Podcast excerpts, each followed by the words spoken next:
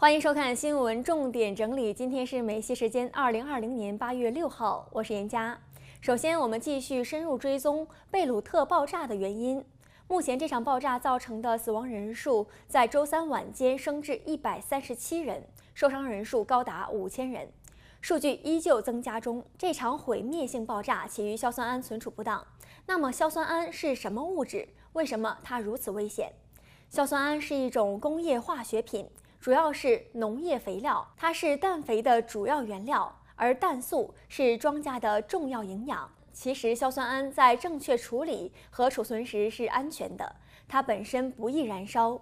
但是危险的是，它是一种氧化剂，具有助燃的特性。即使排除了空气，它也可以帮助其他物质燃烧。事实上，它是近年来恐怖组织制作土制炸弹的主要原料。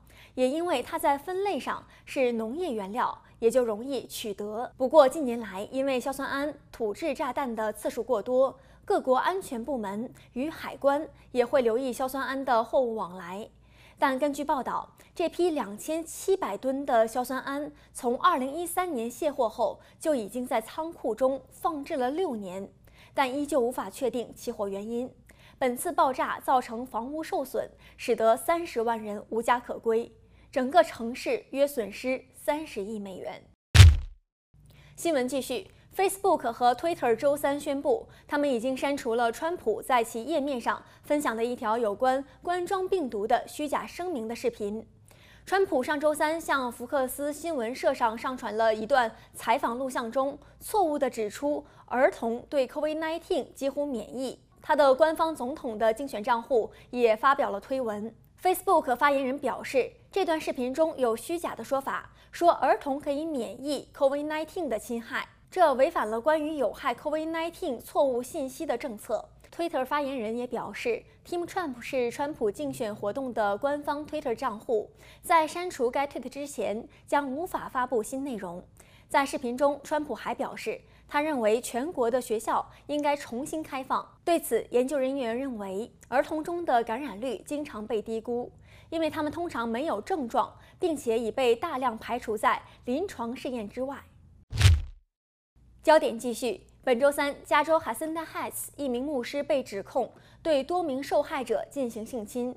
洛杉矶县警长部门表示，到目前为止，检察官已经发现了三名被乔纳森·蔡袭击的未成年女性。调查人员认为，这名牧师可能还会袭击其他受害者。当局者说，四十岁的乔纳森·蔡目前是 Abundant Life Ministries 的首席牧师，该会主要是中国人。事情爆发在今年的一月九日，第一位被害者出现。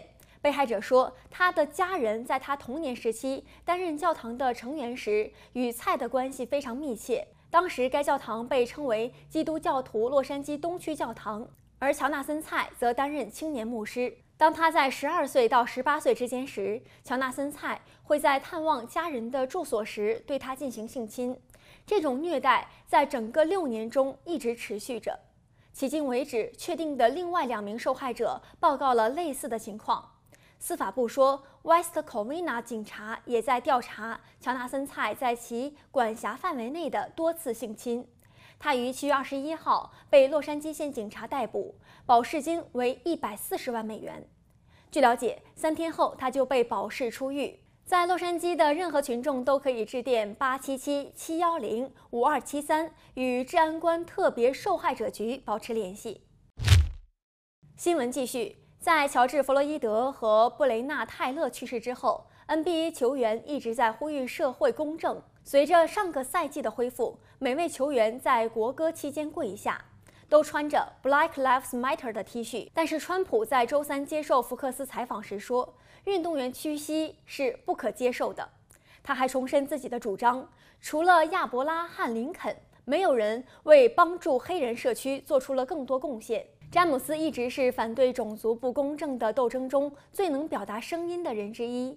并且在六月与许多明星一起组织了旨在保护黑人投票权的比投票更重要的运动。本周三，NBA 宣布将捐赠三亿美元，建立有史以来第一个支持黑人社区的 NBA 基金会。新闻继续，又发生了一场随机杀人事件。星期三晚上九点半，一名男子在东洛杉矶地区遛狗时被枪杀。据报道，枪击事件发生在罗文大道九百号街区。洛杉矶县警长部门称，当场发现一名被描述为四十多岁的西班牙裔男子，患有多处枪伤，并立即开始对其进行心肺复苏术。然而，在受害者被送往当地的一家医院后，确认死亡。调查人员后来发现，受害者是当地居民。当持枪者走近时，他正在遛狗。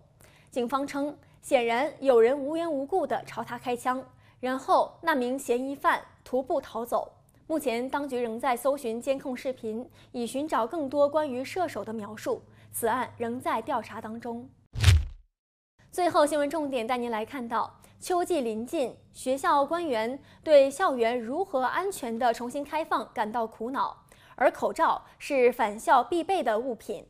近日，背包、笔记本和铅笔上打折的广告正在开始在电视和线上出现。像 Old Navy 和 Disney 这样的公司已经开始向儿童出售彩色口罩，作为返校产品的一部分。